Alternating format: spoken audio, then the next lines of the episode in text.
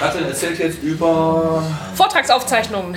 Genau. Und zwar- möchte uns woglos glücklich machen. ohne extra Technik, ohne das VOG. Und ja, wie ihr sicherlich in der Szene alle kennt, ist das VOG das Video Operation Center des Chaos Computer Clubs. Und auch wenn der Titel jetzt ein bisschen frech gewählt ist, soll das natürlich in gar keiner Form deren Leistung äh, herunterreden. Ich bin auch vor allem durch die Vortragsvideos vom Kongress in diese Szene überhaupt reingerutscht. Also die machen super Arbeit, aber der Nachteil des VOGs ist natürlich, dass sie nicht überall sein können. Und ähm, ja, gerade an zum Beispiel kleineren Unis oder wo wir halt uns herumtreiben überall und wo man auch mal einen Vortrag aufnehmen möchte, hat man vielleicht nicht immer die Technik am Start, die man für etwas bräuchte, was dann dem VOG angemessen wäre.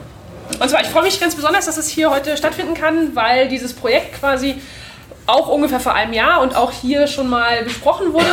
Ähm, wie kann man Vortragsaufzeichnungen machen, insbesondere mit Auphonic, dem Dienst, den wir sowieso wahrscheinlich alle benutzen.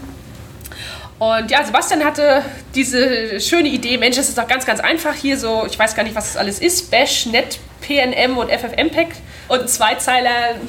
So einfach wurde es dann doch nicht am Ende.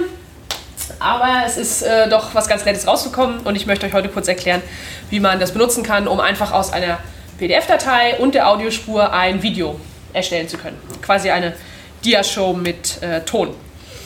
Ja, genau, ähm, wurde schon letztes Jahr besprochen. Äh, ich habe jetzt nicht nochmal reingehört, was damals die äh, Ideen oder Fazits waren, aber es hat mich dann eine ganze Weile rumgetrieben und ja, das Projekt auf Folien ist sozusagen innerhalb dieses Jahres ganz schön gereift. Und vor allem natürlich mit der Hilfe und dank der Hilfe von Georg von Auphonic. Also der hat das alles zusammengebastelt und ich habe nur ein paar kleine Ideen und ein paar kleine Verbesserungen daran vorgenommen. Und zwar, ähm, das ist natürlich ein bisschen ein Spezialfall jetzt. Also wenn man eine gute Kamera hat, kann man die auch nehmen für eine Vortragsaufzeichnung. Gar kein Problem. Wenn aber jetzt keine Videotechnik vorhanden ist, kann man das so machen, wie ich das gleich erklären möchte. Oder wenn aus irgendeinem Grund der Vortragende nicht unbedingt aufgezeichnet werden möchte auf Video, haben ja manche mehr Probleme als äh, mit der Stimme, wenn wir das benutzen. Aber wie gesagt, Audio und PDF sollten verfügbar sein und meiner Erfahrung nach haben Leute damit weniger Probleme. Gerade so das PDF rausgeben ist nicht so das Problem. Äh, PowerPoint rausgeben schon eher, weil Leute wollen vielleicht nicht, dass man daran rumeditiert. Dann kann man folgendes machen. Das Prinzip von dieser Idee ist, dass man äh, eine Kapitelmarke setzt pro Folie, logischerweise am Folienübergang, also wo das im Vortrag ist. Und am einfachsten ist es natürlich, wenn man schon während der Aufnahme quasi da sitzt mit dem Reaper oder dem Aufnahmeprogramm der Wahl und direkt die Kapitelmarken setzen kann, wenn jemand die Folie dann ändert. Andernfalls nachher kann man es auch noch machen und ich habe es bei meinen Vorträgen natürlich auch ein bisschen einfacher, weil ich eben weiß, wo ich die Folien gewechselt habe. Ähm, aber auch für einen Vortrag von jemand anders kann man das hinterher noch äh, problemlos eigentlich durchhören. Äh, kleines Problem, man darf in die Kapitelmarken leider keine URLs äh, eingeben im Moment. Äh, ist noch so ein kleiner Bug, vielleicht ähm, kann ich das mit Georg noch fixen. Dann auch noch ein äh, Tipp äh, am Anfang, Dateinamen und Pfade kurz halten. Also immer schön mit diesen Abkürzungen äh, arbeiten, die wir benutzen für die zum Beispiel Sendungsabkürzung. und ähm, ja, diese Chapters.txt, die aus eigentlich jedem Aufzeichnungsprogramm rausfällt oder die man manuell erstellt. Hoffentlich nicht, aber ich denke, Reaper, Audacity und Hindenburg, weiß ich nicht, aber sicherlich Ja, exportieren die das alle, genau. Und ja, das PDF, was man bekommt, bereithalten. Und wie gesagt, eine Folie, eine Kapitelmarke. Das Python-Skript, was Georg da geschrieben hat, findet ihr unter GitHub Auphonic, Auphonic API Examples. Und ja, das möchte ich euch jetzt kurz zeigen, wie das aussieht. Ähm, ich mache es in Reaper. Ich weiß, wo ich im Vortrag die verschiedenen ähm, Folien gewechselt habe. Ich copy und paste einfach aus der PDF-Datei die Titel der Folie als Kapitelmarke, sodass es wiedererkennbar ist. Dann muss man in die Kommandozeile gehen und in den Arbeitsordner sich äh, vorwühlen. Und das Skript funktioniert so, dass man es über Python aufruft. Also hier die, den Dateinamen des Skripts und dann den Dateinamen der TXT-Datei angeben muss und des Vortrags. Ich hatte ja vorhin gesagt, möglichst im gleichen Ordner behalten. Das macht es natürlich ein bisschen einfacher. Ich habe es jetzt hier schon für mich ein bisschen angepasst, dass das Skript in einem extra Ordner liegt und deswegen ist jetzt halt hier der Pfad auch zu dem Skript aufgeschrieben. Und wie ihr seht, habe ich hier so eine kleine Demo äh, Chapters-Datei erstellt und eine Demo PDF-Datei. Und das wird jetzt einfach kurz konvertiert. Also, oh, ja, hat schon funktioniert. Dauert natürlich ein bisschen länger, wenn ein größeres PDF-Datei mit mehreren Seiten da ist.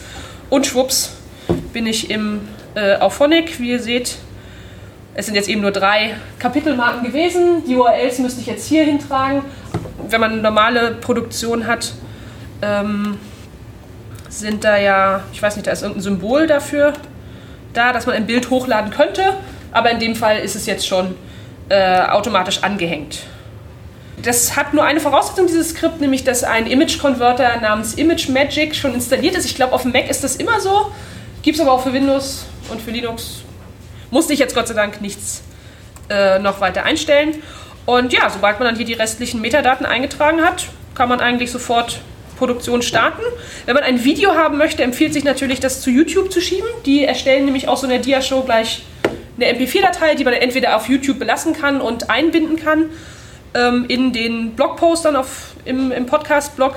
Oder man lädt sich eben diese MP4-Datei von YouTube runter nach den paar Minuten konvertieren und verarbeitet sie ganz normal im eigenen Verzeichnis oder bei Podseed oder mit dem Webplayer. Ja, geht beides. Oder geht alles. So, dieses Skript nimmt dann wirklich dieses Klickfest ab, gerade für viele PDF-Seiten, die entweder zu exportieren als Bilder und dann hochzuladen bei Auphonic, äh, macht das alles schön automatisch. Verbesserungsmöglichkeiten. Ich habe mich ein kleines bisschen damit beschäftigt, das Skript äh, automatischer zu machen. Also normalerweise in Georgs äh, Original wird nach dem Benutzernamen erst gefragt, nach dem Passwort gefragt und dann am Ende auch einfach der Link angezeigt. Aber wie ihr seht, man kann auch ähm, diese, die Account-Details einfach abspeichern im Skript, wenn man da keine Probleme hat, ein Passwort in der Textdatei auf seinem eigenen Computer zu speichern. Hm, so, man kann ein Preset schon äh, einstellen, also wenn man Vorträge immer mit dem gleichen Preset bearbeitet, muss man das nicht mehr zusammenklicken. Und äh, ja, noch so ein paar Convenience-Sachen äh, habe ich geändert. Das heißt, ihr könnt auch das quasi von der äh, GitHub CodeScience äh, Account runterladen, das Skript. Mit diesen kleinen Verbesserungen. Ja, ihr wisst, ihr wisst sicherlich, dass ähm, ja, Potlauf und Ultraschall auch so ein bisschen an dieser Idee mit Bildern im Podcast äh, arbeiten. Ähm, ich denke, es ist ganz gut angekommen, dass da ähm, was passieren muss. Ultraschall zum Beispiel möchte die Bilder gleich in irgendeiner Form als Extraspur drin haben. Das wäre sehr schön. Und wenn es dann sogar auch noch vom PDF konvertiert werden kann, automatisch einfach Drag and Drop an die erste Kapitelmarke, äh, das wäre natürlich super. Und mal gucken, ob man da was zusammen auf die Beine stellen kann. Dann ja, die Kapitelmarken gleich äh, vom Folientitel her automatisch benennen, wäre natürlich auch schön. Ähm, und dann aus Ultraschall heraus gleich diese Auphonic-Integration starten, wäre ganz besonders convenient. Also da ist, glaube ich, noch eine ganze Menge zu tun, aber es ist jetzt schon eine unglaubliche Erleichterung. Und auf der Potlauf-Seite, auf der Präsentationsseite gibt es ja schon seit einer ganzen Weile diese Idee, ähm, die Timeline zu etablieren, sodass man nicht nur PDF-Dateien, sondern auch alle möglichen anderen Arten von Metadaten auf der Zeitachse abbilden kann. Und ähm, ja, auch YouTube wäre natürlich schön, wenn man äh, das YouTube MP4 nicht erst wieder runterladen müsste, sondern direkt in irgendeiner Form äh, integrieren kann, weil Auphonic kennt ja die URL, äh, die YouTube dann generiert, könnte Auphonic also direkt in die Produktion in Potluck wieder äh, reinfüttern. Dann ein ganz, ganz großes Problem ist natürlich diese Konvertierung überhaupt zu Bildern. So, warum? Man hat zwar ein schönes Bild, aber es gehen zum Beispiel Links verloren, Animationen natürlich verloren. Also ganz besonders schön wäre eigentlich, wenn man das Audio an eine HTML-Slideshow ranbinden könnte oder die HTML-Slideshow nach der Timeline ähm, äh, weiterklicken könnte quasi. Das wird alles noch ganz toll. Aber für heute erstmal vielen Dank. Und äh, ja, wenn ihr Fragen habt, immer her damit. Dankeschön.